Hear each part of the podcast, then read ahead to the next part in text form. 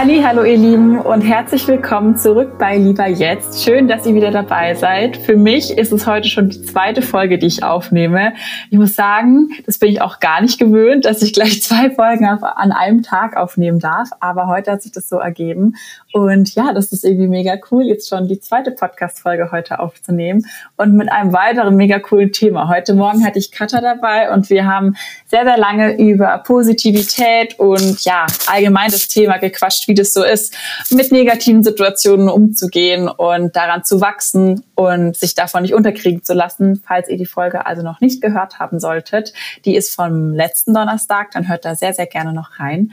Aber jetzt soll es natürlich mit einem sehr, sehr coolen Thema weitergehen. Ich möchte euch nicht enttäuschen. Und zwar geht es heute um Money. It's all about money. Also heute geht's wirklich ums Thema Finanzen, Finanzen, Finanzen. Und ich würde tatsächlich behaupten, dass das Thema Geld oder Budgetieren und allgemein der Umgang damit, das sind durchaus Themen, die uns schon alle wirklich alltäglich betreffen, auch als Studi. Ich kann da ein Lied von singen. Und oft sagt man sich, ich kenne das aus eigener Erfahrung, ja, ich lese mich mal ein, ich investiere auch mal irgendwann, ich kaufe mir Aktien aber das ist immer so ein bisschen verschwommen und dann macht man es halt irgendwie doch nicht. Und deshalb, um genau das zu ändern, habe ich mir heute Emma eingeladen von ihrem Account Budgetheldin. Ich hoffe, ich spreche es richtig aus. Sagt man, sagst du Budget oder Budgetheldin? Budget. Budget, ja bravo. Also schon mal 1 zu 0 für dich. Also von Budgetheldin. Ich dachte gerade noch so, hätte ich sie mal davor fragen sollen. Aber nee, natürlich wieder alles hier live on track. Alles klar. Gut, heute habe ich dich ins Boot geholt, weil du bist ja wirklich eine Budgetheldin, muss man sagen, was wir so über deine ganzen Kanäle mitbekommen. Und ich bin mir sicher, dass du heute uns mit einer Ladung Tipps weiterhelfen kannst und ganz viele Erfahrungen mit uns teilen kannst. Und ja, vielleicht erzählst du erstmal ganz kurz, wer du bist, was du so machst, wie dein Alltag aussieht und was Budgetheldin so mit sich zieht. Hallo, äh, ja, jetzt ist der Druck ja ganz schön groß, wenn du mich so einleitest. Um Gottes Willen, nein.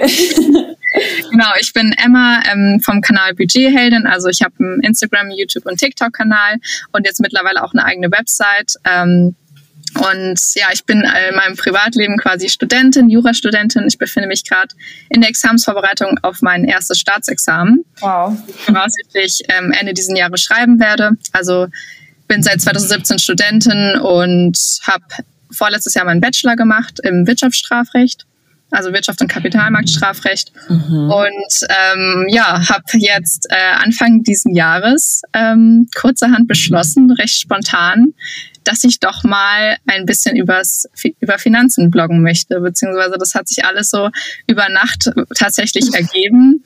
Ähm, und ja, eigentlich habe ich davor ähm, für eine Stiftung gearbeitet, ähm, also war da wissenschaftliche Mitarbeiterin, mhm. habe dann Mentoring-Programm betreut und ähm, das kam dann ganz spontan, genau. Und seitdem, seit März diesen Jahres erst, mache ich das Ganze. Und auf meinen Kanälen spreche ich vor allem über das Budgetieren. Also äh, sehr, sehr spezifisch, ähm, nicht nur allgemein über Finanzen, sondern vor allem über das Budgetieren, über die Umschlagmethode. Da können wir vielleicht auch gleich mal drauf eingehen. Klar, da spielen dann auch natürlich auch Spartipps äh, mit rein und ähm, ich versuche auch so ein bisschen im Alltag Leute mitzunehmen und das Gewerbe, das wird jetzt auch immer größer und dadurch habe ich auch einiges dann zu erzählen. Deswegen, ja, das mache ich so. Ja, mega cool. Ich beobachte das ja auch immer auf Social Media, vor allem auf Instagram und mega interessant einfach auch, wie krass schnell du so gewachsen bist und wie die Leute darauf abfahren, was deine Umschlagmethode angeht. Also richtig, richtig cool. Ich bin gespannt, was du uns da noch so erzählen kannst. Du hast gesagt, du hast für eine Stiftung gearbeitet. Wie kam dann, also wie muss ich mir das vorstellen, dass dieser Schwenk wirklich hin zum Thema Budgetieren und Finanzen allgemein eher ging? Ja, ich habe seit letztem Jahr dann äh, für die Stiftung gearbeitet in Hamburg. Also ich mhm. wohne äh, und studiere ja auch in Hamburg. Und ähm, das war so zum Thema Persönlichkeitsentwicklung, äh, psychische oder mentale Gesundheit bei jungen Erwachsenen, Jugendlichen. Und da habe ich, wie gesagt, ein Mentoring-Programm betreut. Und ähm, das hat mir auch sehr viel Spaß gemacht. Und ja, ich habe es äh, wirklich sehr, sehr genossen und habe da auch die Social-Media-Kanäle betreut. Das Ach wird mir so ein bisschen aufgebügelt. Okay. die Stiftung ist vor allem äh, von ja, nicht älteren Leuten, aber 40 bis 60, auch eher ja. ehrenamtlich und naja, da, mittlerweile muss man ja auf alle Fälle auch eine Social Media Präsenz haben, weil wir auch eben auch für Leute immer, also versuchen Leute anzuwerben, für unser Mentoring-Programm zu begeistern, vor allem junge Leute und mhm. die halten sich natürlich vor allem auf den Social Media Kanälen auf. Ja, klar. Und naja, ähm, dann war so ein bisschen die Frage, wer macht's? Ähm, und dann habe ich, äh, eigentlich war die einzige Option, dass ich es mache. Ähm, alle haben mich dann so stillschweigend angeschaut. Mhm. Naja, dann habe ich gesagt, gut, ich mach's. Und ja, dadurch kam ich dann auch äh, wieder so ein bisschen mehr in Berührung damit. Äh, habe mich natürlich auch immer schon sehr viel auch auf Social Media äh, aufgehalten, privat. Verfolge schon seit über zehn Jahren andere Influencer, also ich, Influencerinnen. Also das ist immer so schon so ein bisschen mein Ding gewesen. Mhm. Und da habe ich dann Social Media Kanäle gemacht, vor allem Instagram. Und mich hat das nicht so ganz erfüllt. Also ich habe ähm, ja dann auch das Programm Canva ähm, zur Verfügung gestellt bekommen und habe auch mit einer so ähm, Social Media Agentur zusammengearbeitet. Und irgendwie dachte ich mir die ganze Zeit, das kannst du besser alleine. Also mhm. okay, äh, cool. Ja, das hört sich total blöd an, aber nee, finde ich nicht, finde ich gar nicht. Ja, also man kennt ja vielleicht, dass man dann auch mit einem Team zusammenarbeitet und das macht mir auch viel Spaß, aber man nimmt sich ja auch öfter da mal so ein bisschen zurück oder ja, äh, denkt, ach, das könnte ich jetzt irgendwie noch besser machen, aber man ist ja dann auch nur wissenschaftliche Mitarbeiterin. Ja, ja, klar. Genau, und äh, durch die Examensvorbereitung musste ich mir sowieso überlegen, wie ich das zeitlich mache. Und dann hat sich eben spontan das ergeben, dass ich dann eben meinen Instagram-Account starte.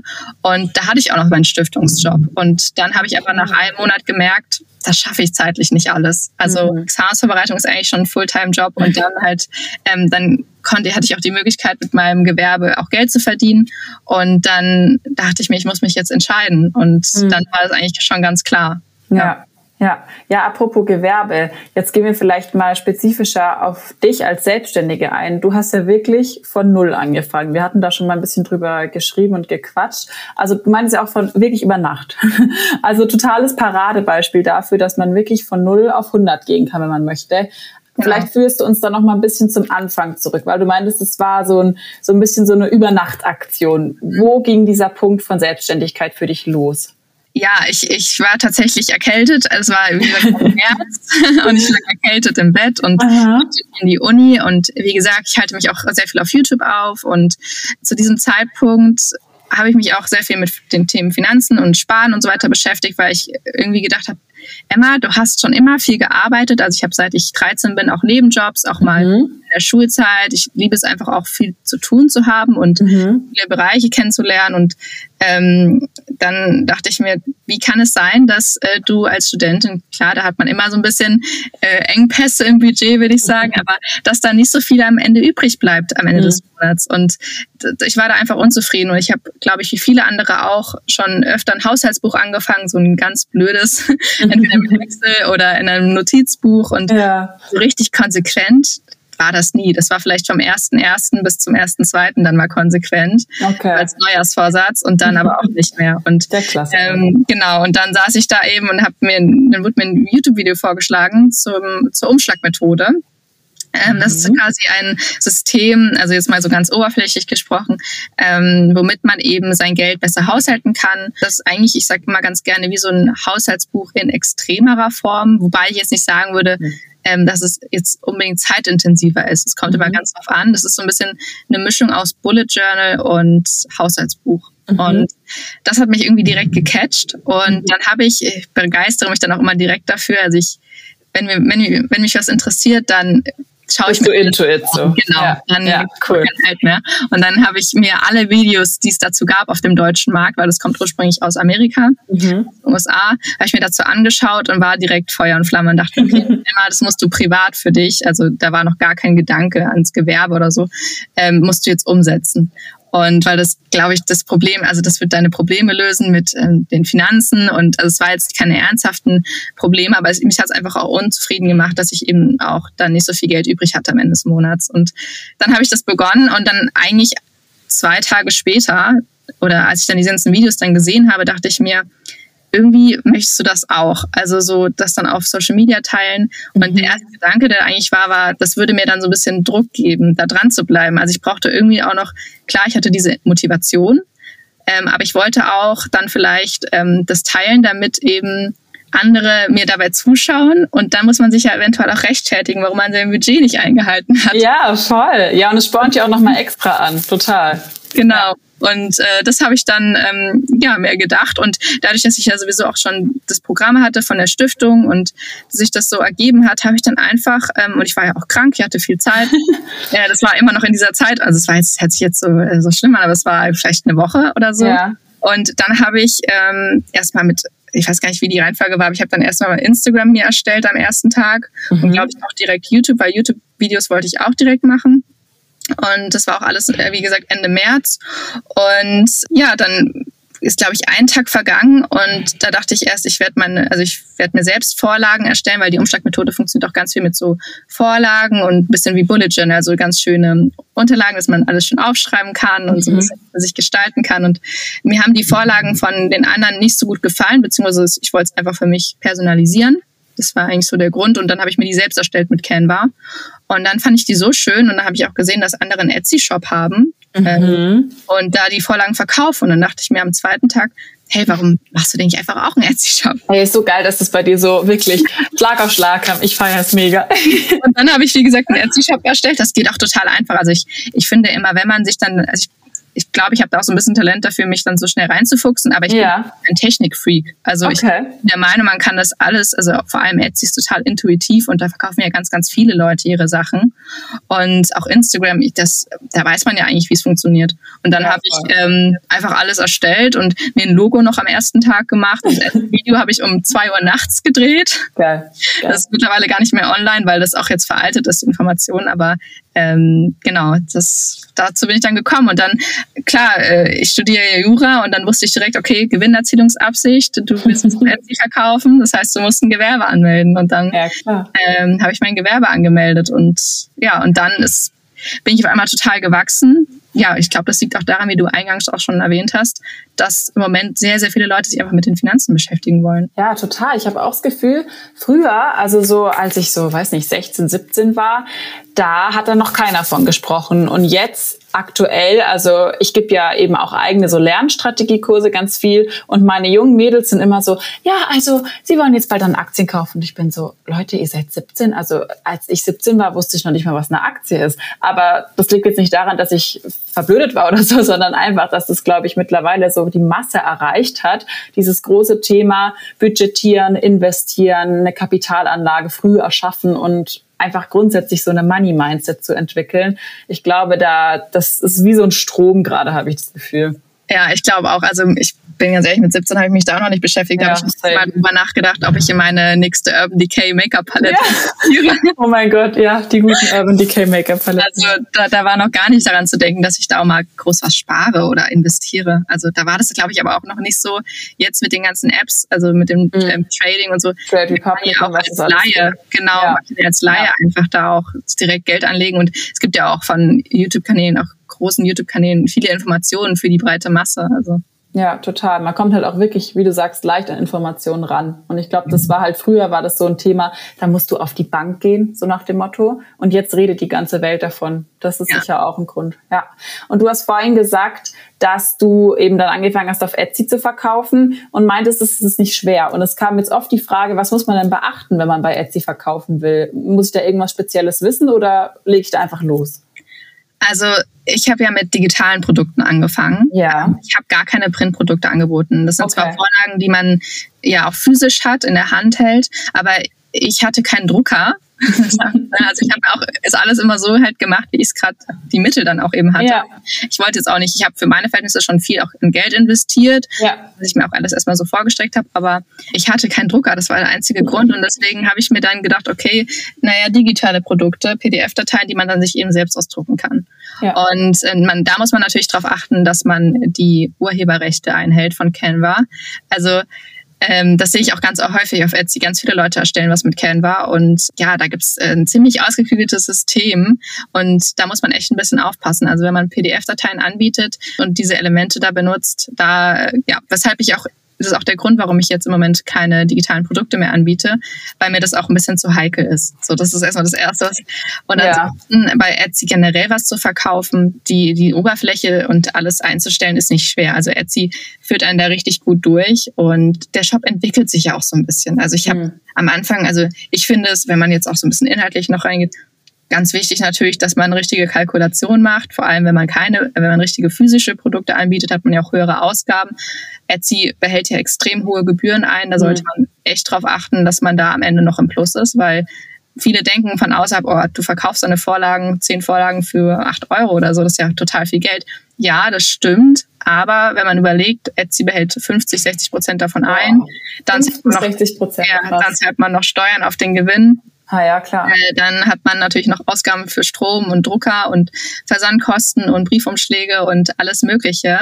Mhm. Ähm, das läppert sich, ne? da muss man echt ein bisschen haushalten. Und ich habe kein BWL studiert, ich hatte immer eine Vorlesung, aber ich, ich kann das nicht. Und mhm. da muss man halt wirklich auch aufpassen, genau. Und ansonsten natürlich, also ich lege sehr viel Wert auch auf Optik. Also ich habe mir sehr viel Mühe gegeben bei den Produktfotos, bei den Beschreibungen, also möglichst alles ausfüllen. Ich hatte aber tatsächlich auch so eine Förderung von Etsy. Also Etsy hatte mich dann kontaktiert und äh, die, mit denen hatte ich dann so ein Gespräch, mehr, also mehrmalige so Sessions, mit denen, als sie dann mit mir dann meinen Shop durchgegangen sind und mir so Tipps gegeben haben. Also das machen sie, Ach, cool. wenn die Verkaufszahlen und so weiter stimmen, dann versuchen sie natürlich, dich an Etsy zu binden. Das hat ja, ja, ganz so gut geklappt, aber ja. Ja, okay. Und du hast ja vorhin das schon angebrochen, aber dafür bist du ja, würde ich sagen, mittlerweile auch bekannt, die Umschlagmethode. Vielleicht kannst du die noch mal kurz ein bisschen genauer und detaillierter erklären für die, die noch gar nichts davon gehört haben. Genau, ja, also die Umschlagmethode ist, wie gesagt, so eine Art Haushaltsbuch. Und bei der Umschlagmethode ist es so, man geht ganz normal erst vor wie beim Haushaltsbuch. Also man ermittelt seine Einnahmen, die man so im Monat hat. Also vielleicht Unterhalt von den Eltern, Kindergeld, vielleicht BAföG zusätzliche Einnahmen, also durch Verkäufe, durch Geldgeschenke zum Geburtstag und so weiter. Also dann hat man so seine Einnahmensumme und davon zieht man dann seine ganzen Ausgaben ab. Also Fixkosten, variable Kosten, die ebenso anfallen wie Miete und Lebensmittel und Internet.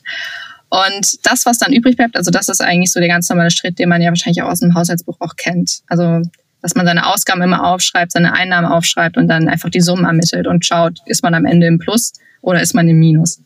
Das Coole an der Umsteigmethode ist aber, und das ist dieses Extra, was man hat, dass es sogenannte Sinking Funds gibt, also Spartöpfe, auch zu Deutsch. Also es sind sehr, sehr viele englische Begriffe, einfach weil es aus den USA kommt, das Prinzip.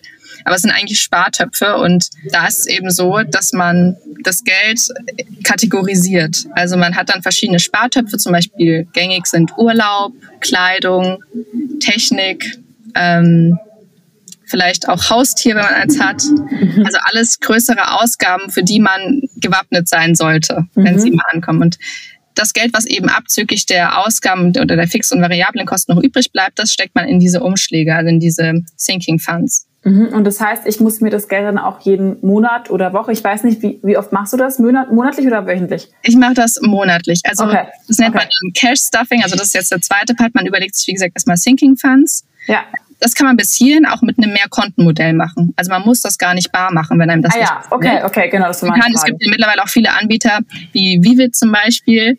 An dieser Stelle keine Zeitung. ähm, da kann man dann sich verschiedene Pockets aufmachen. Das sind dann quasi die Sinking Funds und die haben alle eigene IBAN. Und da kann man oh. von seinem Girokonto zum Beispiel 50 Euro an Kleidung überweisen. Ach, wie cool. Okay. Das benutze ich auch. Also wenn ich zum Beispiel nicht, ich möchte ja auch nicht so viel Bargeld zu Hause liegen haben. Und wenn ja. ich jetzt für, mein, für meinen Urlaub 1000 Euro sparen möchte, dann habe ich natürlich kein 1000 Euro zu Hause drum liegen. Das ist mir auch ein bisschen zu unsicher. Das heißt, ich habe dann vielleicht 500 Euro überweise ich, also wenn dann irgendwann 500 Euro physisch angespart sind, dann überweise ich mir die auf meinen Urlaubspocket ähm, auf Vivid mhm. und dann liegt mhm. das Geld dort. Aber am besten, das ist eben auch der Vorteil von der, der äh, Vorteil von der Umschlagmethode, dass man eben dann Umschläge hat. Da kann man ganz normale Briefumschläge nehmen Mhm. Und dann hebt man sich am Anfang des Monats die Summe ab, die man denkt, die man braucht für die variablen Kosten und für die Sinking Funds. Also mhm. die Fixkosten, das Geld bleibt auf dem Konto, weil Miete, da kann man mit dem Bargeld hinlaufen zum Vermieter und ihm das geben, sondern ja. das auf dem Konto, damit es da abgebucht werden kann. Aber alles, was man eben bar bezahlen möchte, also die Umschlagmethode funktioniert eben am besten, wenn man bar bezahlt, das hebt man ab und dann steckt man das in die Umschläge. Dieses, diesen Prozess das ist immer der schönste. Man hat dann viel Geld in der Hand und dann steckt man das Geld dann in die Umschläge. Das nennt man Cash Stuffing. Okay. Und dann sagt man zum Beispiel am Anfang des Monats, okay, ich möchte diesen Monat 200 Euro für Lebensmittel ausgeben. Und diese 200 Euro dann nimmt man dann einen Briefumschlag am besten und schreibt dann Lebensmittel auf den Briefumschlag. Den kann man vielleicht noch ein bisschen dekorieren und das Geld steckt man da rein. Und das macht man mit variablen Kategorien und auch mit den Sinking Funds. Also ich möchte jetzt 50 Euro für den Urlaub sparen diesen Monat. Das heißt, ich lege 50 Euro in den Urlaubs-Sinking Fund, in den Umschlag. Okay. Und genau, das ist erstmal das Grundprinzip. Und der Trick ist jetzt dabei, nicht mehr Geld auszugeben, als in dem Umschlag ist. Also wenn man jetzt sich ein Budget von 200 Euro gesetzt hat bei den Lebensmitteln, dann bezahlt man ab sofort nur noch aus diesem Umschlag die Lebensmittel. Und wenn der Umschlag leer ist, dann wird da nichts mehr gekauft. Dann musst du verhungern. Das funktioniert natürlich bei Lebensmitteln mehr oder weniger gut. Also da ja. kann man natürlich auch mal ins Minus quasi gehen und sich ein bisschen mehr Geld dann vom Konto nehmen, wenn man das jetzt nicht ganz eingehalten hat. Aber das Prinzip ist wirklich das große Ziel, die Budgets so gut festzulegen. Und das kann man ja mhm. jeden Monat neu anpassen. Wenn man gemerkt hat, die 200 Euro reichen nicht, dann legt man einfach das nächste Monat 20 Euro mehr rein. Ne? Aber mhm. so erkennt man erstmal, boah, das Geld wird weniger in den Umschlägen. Und da sieht man auch mhm. erstmal, wie viel Geld auch weggeht. Und indem man sich Budgets setzt, ist man quasi schon direkt so ein bisschen, das ist dieser psychologische Trick, dass man dann denkt, hey, ich will jetzt gar nicht mehr ausgeben, als ich in den Umschlägen habe, weil ich habe ja auch gar nicht mehr Geld zur Verfügung. Also meine ja. Einnahmen geben es gar nicht her, noch mehr Geld auszugeben. Weil viele leben ja auch über ihren Verhältnissen. Ich finde auch vor allem als Student muss man da ja auch, oder Studentin muss man da ja auch mehr drauf achten. Voll, gerade ich, ja, kann ich dir ein Lied von singen. Ich habe mir selber vor paar Monaten mal die App Buddy runtergeladen. Ich weiß nicht, ob du die kennst. Das ist auch, jetzt wo du es gerade irgendwie so ausführlich erklärst, eigentlich auch so ein bisschen nach dem Prinzip. Da habe ich praktisch auch so feste Kategorien und ich trage es halt dann immer selber von Hand ein. Also ich mhm. habe praktisch auch ein Budget, jetzt speziell zum Beispiel für, ich weiß nicht, Benzin im Monat, also was, was ich halt da ausgebe, dann für Lebensmittel, für ich weiß nicht, privates oder so. Und dann trage ich das immer praktisch selber dazu ein. Und da merke ich schon auch, dass seit ich das mache, dass ich nicht mehr so unbedacht Geld ausgebe. Also man reflektiert halt viel mehr davor, okay, ist es mir das wert, das jetzt von meinem Budget runterzunehmen und dann halt nicht mehr ganz so viel zur Verfügung zu haben oder brauche ich es vielleicht doch nicht? Genau. Ja, und äh, das war eben bei mir auch so. Also ich war wirklich, also wenn man mir auf Instagram folgt, man mich nur durch Instagram kennt, dann denken alle, ich wäre voll die Sparfüchsin. ich bin der Meinung, mittlerweile bin ich es wahrscheinlich auch geworden. Aber wenn man, oder meine Freunde, die mich auch kennen, seit langem verfolgen, ich bin eigentlich jemand, die mega gerne Geld ausgibt. Also ich mhm. habe auch die letzten Jahre immer super viel Geld auch ausgegeben für Luxussachen. Also mhm für Klamotten, für vor allem für Sportklamotten, das war so ein bisschen mein Fable. Dann ganz früher für Make-up, also so äh, völlig so typisch. Ich habe einfach viel Geld auch ausgegeben und weil ich eben auch immer viele Nebenjobs hatte und dann natürlich auch ein bisschen mehr Geld ausgeben ja. konnte, aber ja. ich habe mich einfach geärgert und mit der Umschlagmethode, das ist zwar jetzt wie so ein Haushaltsbuch, aber durch diese Budgets hält man sich eben viel eher daran. Und das beobachten so ziemlich alle, die das anfangen. Das ist halt auch total cool dann zu sehen, weil wenn ich jetzt Geld geschenkt bekomme von meiner Oma oder so mal 20 Euro zugeschickt bekomme, dann früher dachte ich mir, ach cool, und dann habe ich mir in Geldbeutel gesteckt und dann war das Geld irgendwie nach kurzer Zeit weg. Ja. Und jetzt ist es so, oh cool, 20 Euro für meine, für meinen Urlaubssinking. Ja, geil. das, das ist überhaupt keine Frage mehr, das auszugeben, sondern ich spare es. Also klar, dieser Sinking Fund wird natürlich auch irgendwann ausgegeben, wenn dann Urlaub gebucht wird. Ja. Aber man, es fühlt sich auch viel sicherer, weil jetzt weiß ich, okay, wenn eine fette Nachzahlung kommt, eine Nebenkostennachzahlung, ich bin gewappnet, weil ich ja, Nebenkostennachzahlung Sinking Fund. Geil. Emma hat alle Sinking Funds, die ich da draußen drauf. kann man spinnen, wie man will. Also da kann man wirklich auch für sein Hobby, also man muss mhm. ja jetzt, das ist ja kein Frugalismus, was ich vorlebe. Im Gegenteil, also ich gebe weiterhin auch noch gerne Geld aus und es ist jetzt nicht, geht nicht darum, auf meinem Account so wenig Geld wie möglich auszugeben, sondern einfach zu wissen, was man ausgibt. Und dann spart man automatisch ein bisschen. Und dann kann man auch also ich gebe auch im Monat 40 Euro für Maniküre aus. Also das ja, ist doch auch okay. Ja, das also. ist ja immer so einfach, wofür es einem wert ist, dafür gibt man Geld aus und für den Rest, da hält man sich eben zurück. Und das ist, finde ich, meiner Meinung nach so die gute Balance, die man da irgendwie finden sollte. Total. Was würdest du denn sagen, wie fängt man am besten allgemein an zu sparen? Sei es jetzt was Großes oder Kleines? Hm. Also ich würde immer sagen, erstmal einen Überblick verschaffen. So was mhm. hat man für Einnahmen, was hat man für Ausgaben und alles, was übrig bleibt kann man ja prinzipiell erstmal sparen. Ähm, und ich würde auch, also es gibt ja diesen Spruch, pay yourself first. Das heißt, am Anfang des Monats eine feste Rate direkt auf ein anderes Konto, aufs Tagesgeldkonto zum Beispiel. Mhm. Das mache ich auch. Also ich spare nicht alles bei in meinen Umschlägen, sondern ich möchte auch richtig dann sowas Richtiges sparen. Also nicht, was ich irgendwann ausgeben werde, wie Urlaub, Kleidung, Technik, sondern natürlich auch irgendwie Notgroschen. Und den, da überweise ich mir jeden Monat eine feste Summe, die ich mir vorher überlegt habe, auf mein Tagesgeldkonto. Und das ist dann meine, es wird auch als Ausgabe bei mir, also bilanziert, wie man das Mhm. jetzt, ich, ich, Mhm. also ich schreibe das richtig als Ausgabe auf, das Geld ist weg. So. Und da Das ist- gehst du dann aber auch nicht dran, außer es ist jetzt eben Not am Mann. Ja. wenn wirklich absolut, also für mich wäre es, wenn jetzt auf einmal mein das, das Finanzamt kommt und ich mit meinen Steuerrücklagen irgendwie nicht ganz so, ne, das ist jetzt auch das erste Jahr, dann würde ich an den Notgroschen gehen. Mhm. Oder wenn ich jetzt äh, spontan, also wenn jetzt irgendwie, also hoffentlich passiert das nicht, aber wenn jetzt irgendwie in meiner Wohnung was passiert oder so.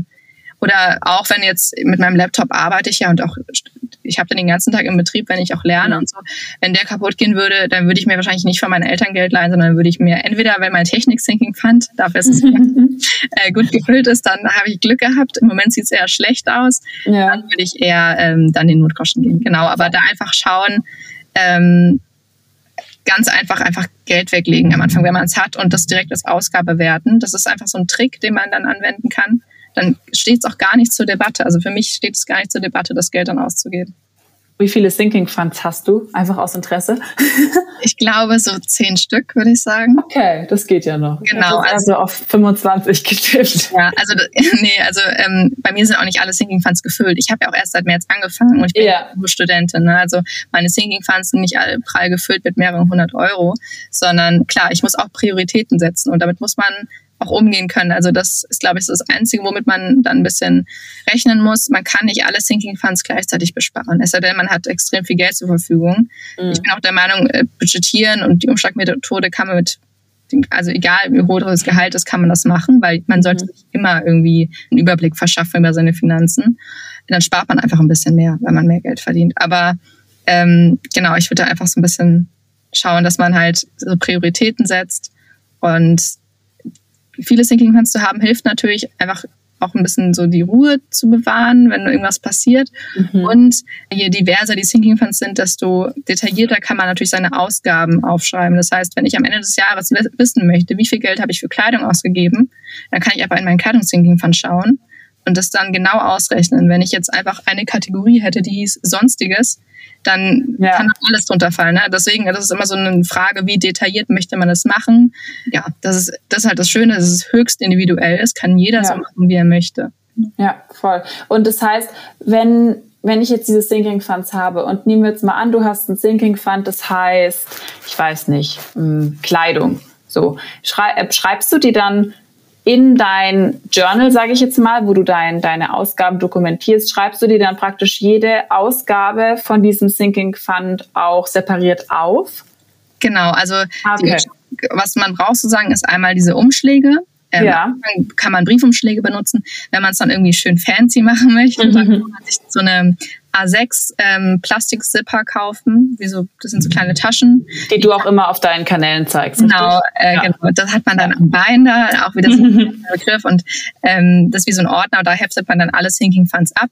Und ähm, das ist übrigens auch das, was ich dann halt verkaufe. Also diese, man schreibt ja dann sich die Ausgaben genau auf, also was man reinlegt in die Prüfungsschläge, was man rausnimmt. Dafür hat man dann einen kleinen Zettel, den kann man sich auch selbst basteln. Also ich, ich habe ja auch am Anfang nicht direkt gedacht, boah, ich muss mir jetzt alles kaufen, sondern ich war ja so, ich mache mir alles selbst.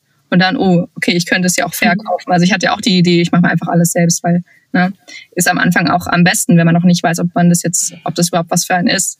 Ja, Ähm, klar. Und Voll. diesen Zettel legt man dann eben mit in die Briefumschläge oder in die- diese A6-Zipper rein, weil dann sieht man eben, ah, okay, ich habe diesen Monat so und so viel Geld ausgegeben. Also einfach um so ein bisschen was reingeht und was, äh, was ra- rauskommt, äh, was rausgeht und was reinkommt, dass man das einfach so ein bisschen aufschreibt, genau. Und was noch dazu gehört, ist eben ein Notizbuch. Äh, und da schreibt man, das ist dann das richtige Haushaltsbuch, würde ich sagen. Ja, da ja, schreibt man wirklich Ja. alles auf und da wird, werden auch die Sinking Funds dokumentiert. Also ich habe für, jede für jeden Sinking Fund eine Seite, da schreibe ich genau auf, wie viel ist da gerade drin.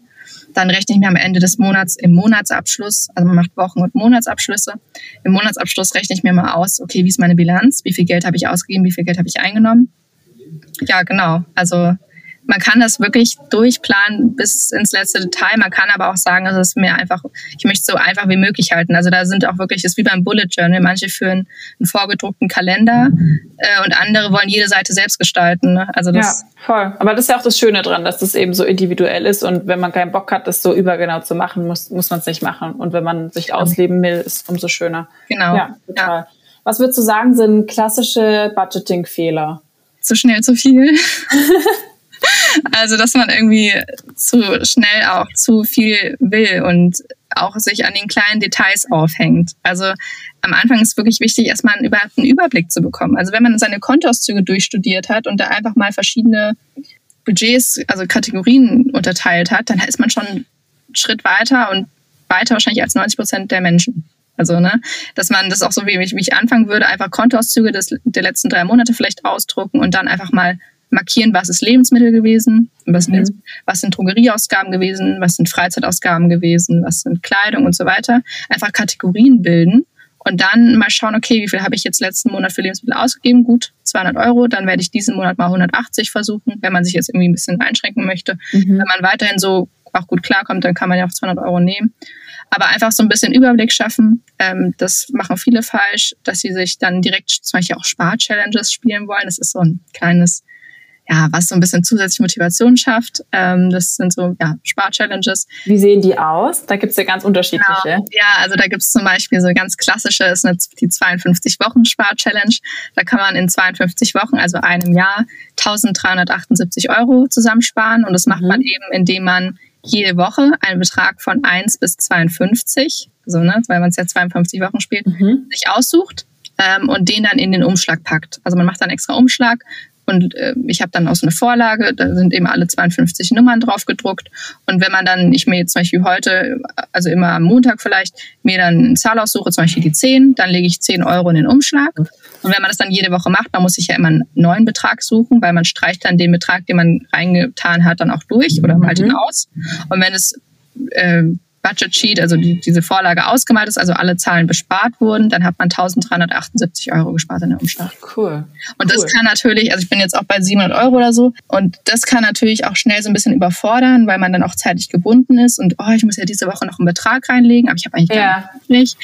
Da würde ich einfach keine Spar-Challenges spielen am Anfang. Also das ist mhm. eine spaßige Sache, aber das, wenn es einem keinen Spaß macht am Anfang, das ist auch keine Priorität. Ne? Ja, und eine witzige Frage, also heißt witzig, aber weil du es gerade gesagt hast mit dem Drucker, die ganz oft kam, was du für einen Drucker hast. Also das wollen alle wissen, was du für einen Drucker hast. Das kann ich mir vorstellen, weil ich habe auch die Leute so ein bisschen mitgenommen bei der Druckersuche. Das war nicht, ja. das ist auch nicht alles so einfach, dann wie es vielleicht auch dann so scheint, wie es halt immer so ist auf Instagram. Ähm, ich habe die Leute auch so mitgenommen bei der Druckersuche, denn das war wirklich auch ein einzelnes, einziges Desaster. Ich hatte hohe Anforderungen und wollte eben, dass die Drucke perfekt sind, ne, weil ich wollte auch hohe Qualität dann auch liefern und also von diesen Budget Sheets, die ich ja da drucke. Ja. Und weil es geht da ja auch wirklich nur um die Optik und dann soll natürlich die Optik auch stimmen. Ja, und äh, ich habe dann lange geschaut und habe dann bei einer Internetseite, wo auch nur Gewerbetreibende einkaufen dürfen, habe ich dann mir einen Drucker, weil da konnte man den auch zurückschicken, wenn es nichts ist. Mhm. Weil das war ja auch so ein Investment, ne? wenn der hat es auch irgendwie 400 Euro gekostet, jetzt nicht super teuer, aber schon. Ja, aber schon als Studi ist das ja. schon eine Nummer. Und ähm, das musste ich mir auch privat vorstrecken. Also ich war da, ich war die ersten drei Monate mit meinem Gewerbebudget auch im Minus. Aber das ist ah, ja klar, das gehört ja dazu. Genau die erste Investition und dann habe ich halt geschaut und ähm, ja, und dann war, der, war auf einmal der Druck richtig schlecht und dann dachte ich mir, oh Gott, den kann ich ja schon zurückschicken. Und dann habe ich, dachte ich, vielleicht liegt es doch am Papier. Also ich kenne mich, wie gesagt, auch überhaupt nicht damit aus. Und dann habe ich einfach ein bisschen rumprobiert, habe dann äh, bestimmt zehn verschiedene Papierexemplare gekauft und dann war schon wieder blöd, dann schon wieder blöd. Und irgendwann, ähm, also ich muss sagen, ich benutze, jetzt beantworte ich auch mal die Frage, ich kann es gar nicht so sagen, aber es ist ein Drucker, ähm, der heißt Epson ET 2800 irgendwas. Also man findet den schon, wenn Okay. Mit der Zahl ähm, 2870 oder 20, glaube ich. Äh, Epson macht generell gute Drucker, aber ähm, das liegt auch nicht am Drucker, würde ich sagen. Also der ist gut, aber es liegt vor allem am Papier. Also das Papier ist entscheidend, das habe ich jetzt auch gelernt. Ähm, mhm. Man kann den besten Drucker haben, wenn das Papier schlecht ist, dann ja, klar, macht Drucker auch nicht schön. Ja. Ja.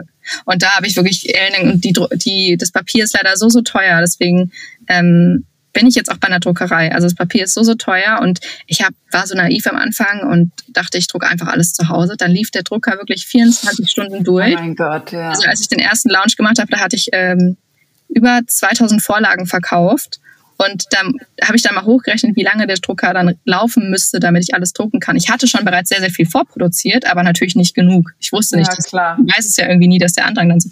Und dann habe ich, hätte der irgendwie drei Tage durchdrucken müssen und der Oh Gott. hat abgeschmiert. Der ist wahrscheinlich jetzt schon fünf Jahre gealtert. So.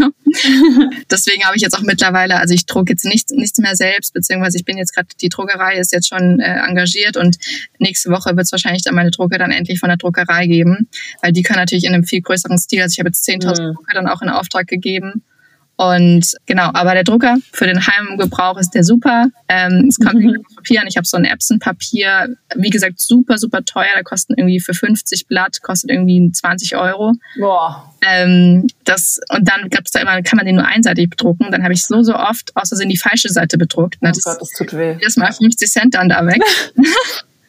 das war schon sehr traurig. Ja, das tut weh, ja. Okay, wie kommt man an so eine Druckerei ran? Also für jemand, für einen Laie, ja, oder für eine Laiein wie mich. Ganz basic erklärt. Du machst deine PDF-Designs Mhm. und die gibst du an die Druckerei in der Zukunft jetzt weiter. Und die nehmen dann, sag ich mal, einen kleinen Anteil, schätze ich mal, oder von dir, den du zahlen musst oder den du halt als Aufwandsentschädigung an sie zahlen musst und du kriegst im Gegenzug dann die Drucke und kannst die an die Kundinnen und Kunden weiterverkaufen.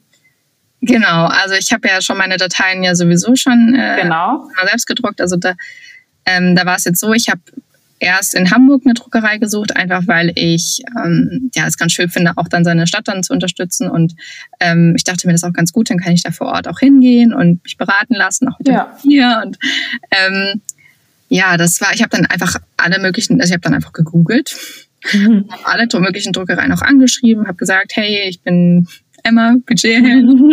ich würde gerne Drucke in Auftrag geben und äh, ich habe dann erstmal eine Zahl genannt, wie viel ich so ungefähr drucken möchte für den ersten Anlauf und auch gesagt, es wird wahrscheinlich ein weiterführender Auftrag und äh, dann sollten mir die eben ein Angebot machen. Also ich habe mir ganz viele Angebote eingeholt, Okay. habe dann da, dadurch auch so ein bisschen Gefühl bekommen, was ist günstig, was, ich, was ist teuer, weil das wusste ich ja vorher nicht. Ja, nee, woher auch, klar. Genau, ich habe einfach mal angenommen, sobald mir einer eben was günstiges, dann dachte ich mir, okay, gut, das ist ein gutes Angebot.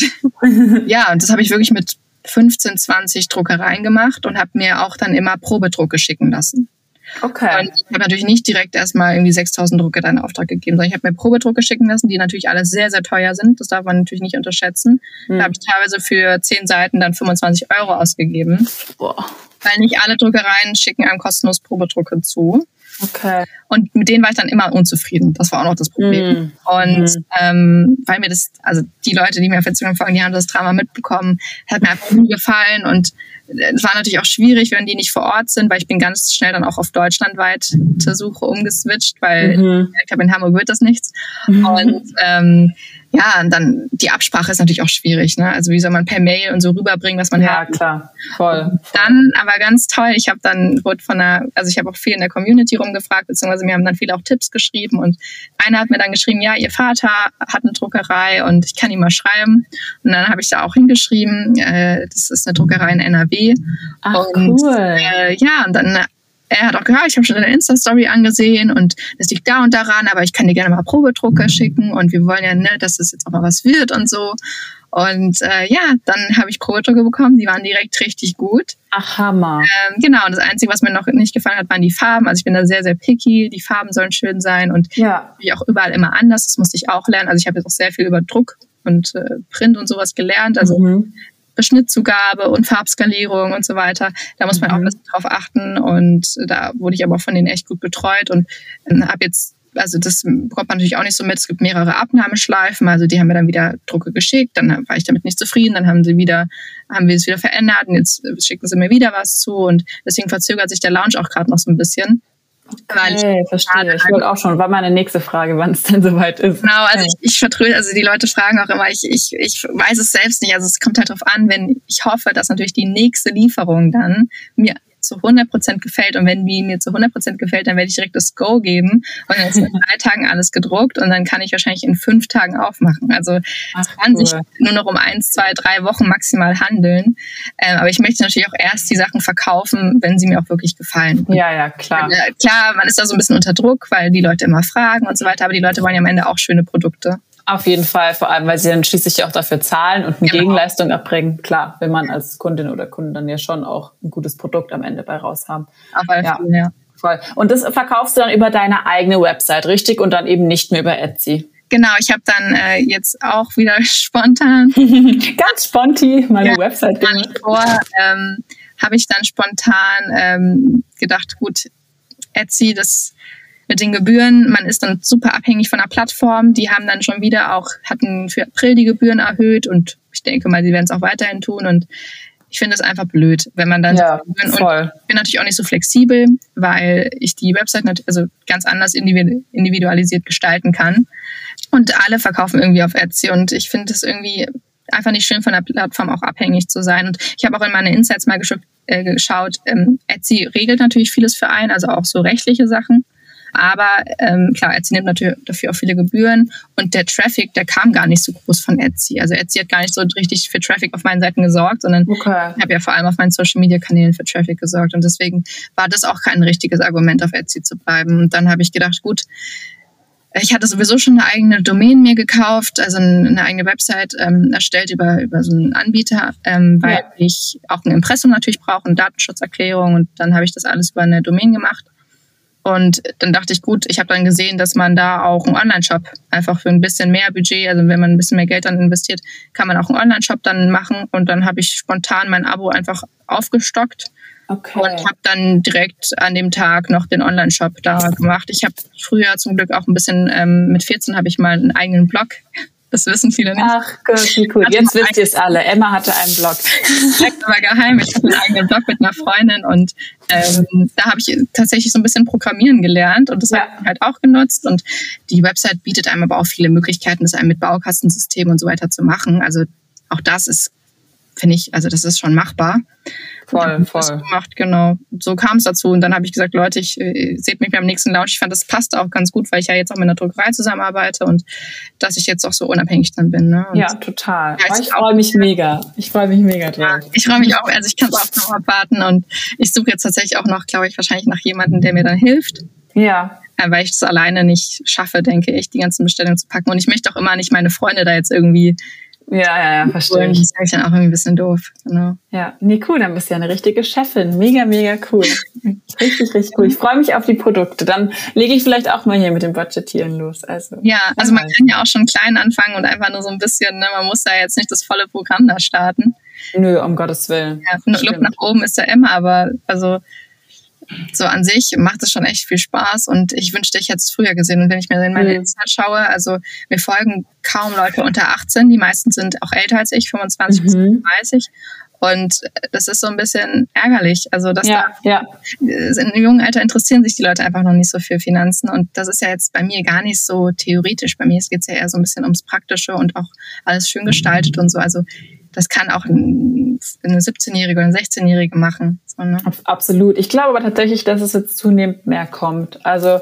wie wir vorhin schon gesagt haben, das ist ja wirklich gerade der Burner so, das Thema Finanzen und Sparen und Kapitalanlagen.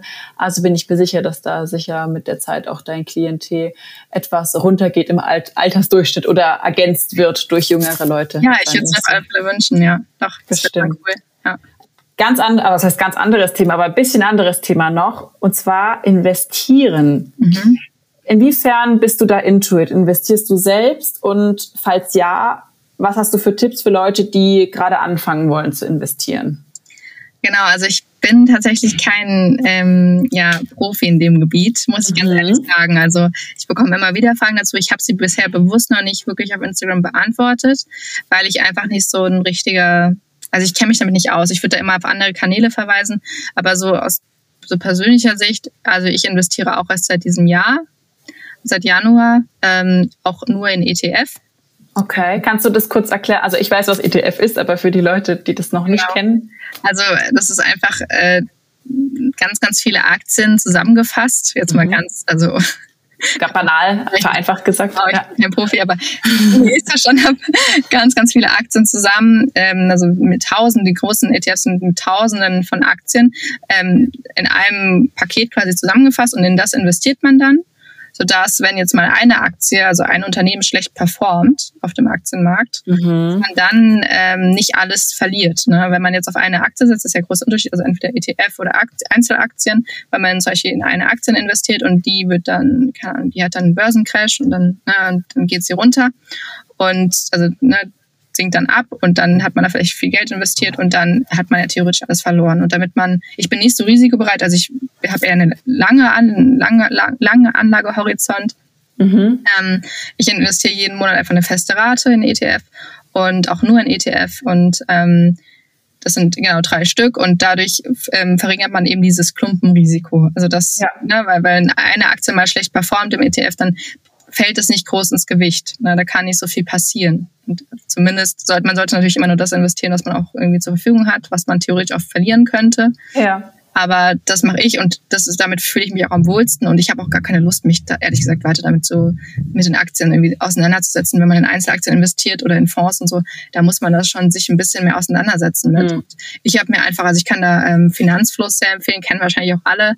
Ja. Ähm, da habe ich mich, die sind ja auch sehr für 70, 30, also wenn man das dann mal googelt, 70, 30 mache ich, ähm, also MSCI World und Emerging Markets und ich habe noch ein bisschen Nasdaq 100, also ein bisschen Amerika noch mit abgedeckt und ähm, ja, so mache ich das. Aber ich glaube, auch das kann wieder jeder. Also da will ich mir einfach ein paar YouTube-Videos anschauen, mir ein bisschen Gedanken machen, vielleicht auch mal mit den, mit den Freunden, Familie quatschen und dann einfach das machen, womit man sich gut fühlt und was man halt dann auch an Geld einfach auch übrig hat. Ne? Also ich ja. investiere auch nicht jeden Monat. Okay, aber das ist vielleicht echt ein wichtiger Punkt, dass man, wie du gesagt hast, nur den Betrag investiert, wo man sagt, okay, da sterbe ich jetzt nicht dran, wenn der dann final weg sein sollte.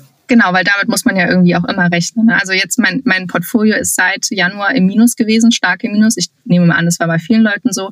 Hm. Ähm, jetzt ist es auf einmal die letzte Woche hochgeschossen ähm, und ich habe jetzt auch nicht verkauft oder so. Also das hm. Geld, ich habe das, ich habe schaue da vielleicht auch einmal im Monat mal in mein Portfolio rein.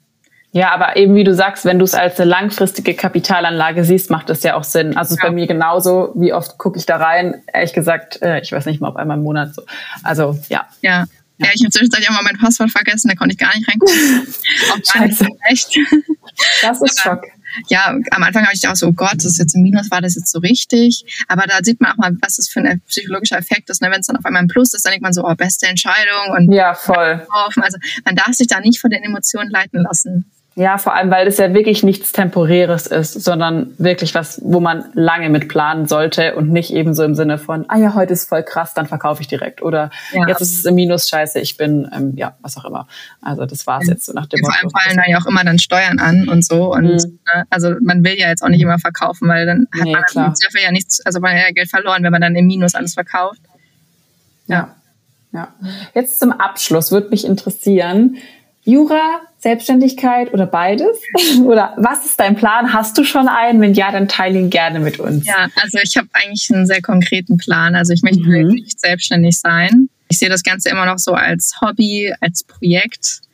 Das hat sich zwar jetzt alles super schnell entwickelt, aber ich habe damit ja auch nicht gerechnet und ich habe es auch, ja, ich habe es nicht so richtig drauf angelegt. Also ich habe mir natürlich schon sehr viel Mühe gegeben und auch mich erkundigt und was funktioniert gut und so weiter. Also weil ich mich einfach, weil mir das auch sehr viel Spaß macht. Ähm, also ich habe schon mit Strategie und so weiter gepostet, aber ich habe jetzt mhm. nichts darauf angelegt, dass ich jetzt in drei Monaten theoretisch mich selbst finanzieren kann. Also mhm. äh, langfristiges Ziel, ich habe ja nicht umsonst jetzt auch fünf Jahre Jura studiert. also ich werde dieses Jahr mein Staatsexamen schreiben, hoffentlich dann auch gut, sodass ich dann direkt ins Referendariat gehen kann. Ähm, das macht man ja dann zwei Jahre lang. Und dann schreibe ich mein zweites Staatsexamen, also ich möchte gerne Volljuristin werden. Und dann möchte ich eigentlich direkt auch schon arbeiten, am liebsten in der Großkanzlei. Also ich habe auch alle Praktika in der Großkanzlei gemacht und sehe mich da im Bereich, also ganz typisch Großkanzlei, Gesellschaftsrecht oder auch eher ein bisschen untypischer, so White Collar, also Wirtschaftsstrafrecht, was ich auch als mhm. Schwerpunkt gemacht habe. Cool. Genau, also da bin ich eigentlich, also auf alle Fälle eigentlich Großkanzlei, die ersten Jahre zumindest, und wenn es dann an die Familienplanung geht, mhm. auch Ewigkeiten hin ist, ne, aber dann würde ich natürlich auch ein bisschen runterschrauben, wobei die Großkanzleien sich mittlerweile auch da sehr anpassen. Also die können sich das auch nicht mehr erlauben, dass man da eine 70-Stunden-Woche hat, sondern ja, ja, das hoffe ich auch familienfreundlichere Modelle gibt. Und das ist das, was ich favorisiere. Ich möchte auch ähm, dann am Anfang am liebsten noch ähm, Teilzeit promovieren, also in den ersten Jahren. Ach, cool. Also dass ich so zwei Tage ähm, promoviere oder drei Tage in der Woche und den Rest arbeite. Ähm, wenn das nicht klappen sollte, dann würde ich ähm, eventuell noch einen Master machen. Also ich werde mich da entscheiden, entweder Promotion oder Master. Aber ähm, ja, auf alle Fälle Volljuristin. Ähm, cool. Und nebenbei, ich schaue einfach, wie sich das entwickelt. Ich weiß, dass ich mit einem Großkanzleijob das nicht alles so in dem Umfang nebenbei machen kann. Mhm, ähm, aber da will ich jetzt noch gar nicht, also wer weiß denn, was in fünf Jahren ist und was mit Instagram passiert. Also das ist mir auch alles zu unsicher. Ich glaube, ich bin nicht die geborene Influencerin und ich möchte es mhm. gar nicht sein. Ähm, die Community wächst und wächst. Äh, generell die Budget-Community, da schießen die Accounts. Äh, hm, ja, total. Total krass, weil sich auch jeder einfach gerade dafür interessiert. Ähm, aber ich sehe mich da jetzt nicht, als wenn ich da, also Ne, ich habe wie gesagt, ich fühle mich immer noch so, als wäre es so ein, so, ne, so ein Kinofilm. Ja, muss man selbst erstmal schauen. Deswegen, ja, so will ich das machen. Also ich bin da eigentlich ziemlich entspannt. Ich muss mich auch immer selbst dran erinnern, dass es ja eigentlich alles total egal ist, wie es läuft, weil ja, ich bin ja da. Du bist ja safe. Genau, ja. ich hoffe, also mein Fokus ist wie gesagt weiterhin da auch äh, mein Studium dann abzuschließen. Also ich werde da jetzt nicht abbrechen. Genau. Okay, ja, das habe ich mir fast gedacht, dass du nicht vorhast abzubrechen, aber auch voll interessant jetzt mal so die Seite zu hören, weil viele sind ja oft so, gerade wenn du bist jetzt wirklich voll im im Aufkommen, wenn man es so sagen darf. Mhm. Also es läuft ja super. Und ich glaube, viele sind da anfangs dann auch so, oh ja, ich schmeiß jetzt alles hin und mache mich straight selbstständig und lass mich komplett darauf ein. Mhm. Das kann ja, kann durchaus funktionieren, um Gottes Willen. Das kann ja wirklich klappen. Aber ja, muss halt nicht. Deshalb ist auf jeden Fall eine gesunde Einstellung. Ja, ich glaube, ich bin auch immer ein bisschen zu pessimistisch. Also ich, ich, ich weiß nicht, ob ich halt jeden Monat äh, oder denke mir jedes Mal, oh, kauft es jetzt überhaupt noch jemand oder ist es überhaupt noch interessant? Und mhm. ähm, also ich würde da jetzt gar nicht sagen, dass da ähm, dass man da jetzt irgendwie auch da fett mit den Gewinnen rechnen kann. Also da, steckt halt auch viel Arbeit hinter und man gibt ja auch noch viel ab, dann auch finanziell an, an andere. Und also ich würde da gar, gar nicht sagen, dass ich das jetzt so Ne? Also es ist immer noch ein Hobby und ähm, das ist ja auch schön, das bringt ja auch so ein bisschen die Leichtigkeit. Ne? Ich kann machen, Total. was ich will und wenn mir dann halt manche das noch nicht so toll finden, dann ähm, und mein Account wieder schrumpft, dann ist das für mich auch fein. So, ja. das ist dann auch so ein bisschen der Schlüssel. Viele fangen, ich sehe ganz viele, die jetzt anfangen damit und weil sie denken, oh, sie, sie möchten das auch. Und dann äh, merken sie, okay, das ist doch viel Arbeit. Und dann sind die Accounts ganz schnell wieder weg. Und das ist eigentlich ziemlich schade, weil man, wenn man das aus so einer Grundposition macht, dass man sich dafür einfach begeistert und ohne große Ideen da jetzt oder ne, irgendwie Ambitionen, ja, ohne da jetzt einen riesigen finanziellen Abbring hinten dran genau. abzuzählen oder dann so. Dann würde ja. ich sagen, dann läuft es am besten. Ja. ja, total. Sieht man ja bei dir. Also ich glaube, wenn du das auf dem Weg weitermachst und dir da eben diese Offenheit bewahrst und dich da in kein Loch reinzwängst, dann wird es schon alles seinen, seinen Lauf nehmen. Und ich werde dich weiterhin verfolgen. Ich denke, unsere Hörerinnen und Hörer hier auch. Wir ja, sind gespannt, was da noch so alles kommt. Also ja, ich würde mich sehr freuen, wenn ein paar Leute vorbeischauen. Ja, mit Sicherheit. Da kannst du Gift drauf nehmen. Also wir müssen jetzt nur noch auf deinen Shop warten und dann sind wir alle in Sparmodus. Ich sag's dir. Ja, am besten erstmal ausprobieren, bei mir braucht man erstmal gar nichts kaufen, erstmal ausprobieren und dann kann man. Erstmal basteln und dann bei Emma shoppen. Genau, erstmal basteln so. dann schauen, und dann kann man sich immer noch die 52 Wochen Challenge kaufen. Genau. Ja, vielen Dank, dass du so, so ehrliche Einblicke gegeben hast. Ich fand es total interessant, das jetzt mal auch aus deiner Unternehmerinnenperspektive so zu sehen, was du ja durchaus bist. Und gleichzeitig noch Studentin, also richtig, richtig coole Hintergrundgeschichte. Ja, auch. sehr gerne. Danke, dass ich dabei sein durfte. Ja, sehr gerne. War mir eine Ehre. Hat mich riesig gefreut, dass du auch so schnell so on fire warst und gesagt ja. hast, ja, auf jeden Fall. Weil ich schicke ja schon ab und zu mal Podcast-Anfragen an ja. Leute raus und dann kann es schon auch mal so eine Woche gehen und dann bin ich so, hey, alles cool, Bro, wenn du nicht in meinem Podcast willst, ist, so, ist in Ordnung, aber dann sag mir einfach ab. Und bei Emma war es echt so, ja, also sie hat mir noch eine ganz lange Mail geschrieben, also das bin ich und das mache ich und ich bin auf jeden Fall dabei. Und ich war so, okay, that's my girl, ja, ja definitiv dabei. Ja, wenn ich einmal drin bin, dann bin ich drin und dann, in, dann ne, Feuer und Flamme. Und ich, äh, Podcast interessiert mich auch sehr. Wenn ich jetzt ein bisschen mehr Zeit hätte, würde ich wahrscheinlich auch selbst einen machen. Aber deswegen war ich, also bin ich auch voll froh, jetzt das erste Mal jetzt ein Podcast und hat mir auch Spaß gemacht, dass es bei dir war. Hast es sehr gut gemacht. Vielen, vielen Dank für das liebe Kompliment und danke, dass du dir die Zeit genommen hast. Also fürs erste Mal 1A allgemein. Es hat sehr viel Spaß gemacht, mit dir zu reden. Und ich bin mir sicher auch, dass unsere Hörerinnen und Hörer da jetzt sehr viel wertvollen Input nochmal draus ziehen konnten. Und vielleicht hat ja die ein oder andere von euch, der ein oder andere jetzt auch Lust, so ein bisschen da strikter an die Spar-Challenges ranzugehen oder sich einfach mal auszuprobieren, wie du gesagt hast, wie Emma uns hier schön vorgestellt hat. Simpel anfangen, Briefumschläge schnappen, was auch immer und einfach mal gucken, macht es mir Spaß, komme ich damit voran, wenn nicht, dann aufhören, wenn ja, weitermachen und ausbauen. Ich glaube, dann sind wir da alle auf einem sehr, sehr guten Weg. Genau. Vielen Dank, Emma, für all deine Ideen, für all deine Erfahrungen, die du hier mit uns geteilt hast. Und ja. an euch da draußen, ich wünsche euch einen wunderbaren Resttag, wann auch immer ihr diese Folge hört. Hoffe, wir hören uns in der nächsten Folge. Ich muss mal gucken, ob es noch eine Folge dieser Staffel geben wird oder ob das hier vielleicht sogar schon unsere finale Folge von der ersten Staffel von Lieber Jetzt ist und der Podcast dann in die Sommerpause geht. Wenn wir mal sehen, das ist gerade alles noch ein bisschen in Planung, aber ich wünsche euch einen wunderbaren Tag. Habt eine gute Zeit und wir hören bald voneinander. Ciao, ciao, macht's gut.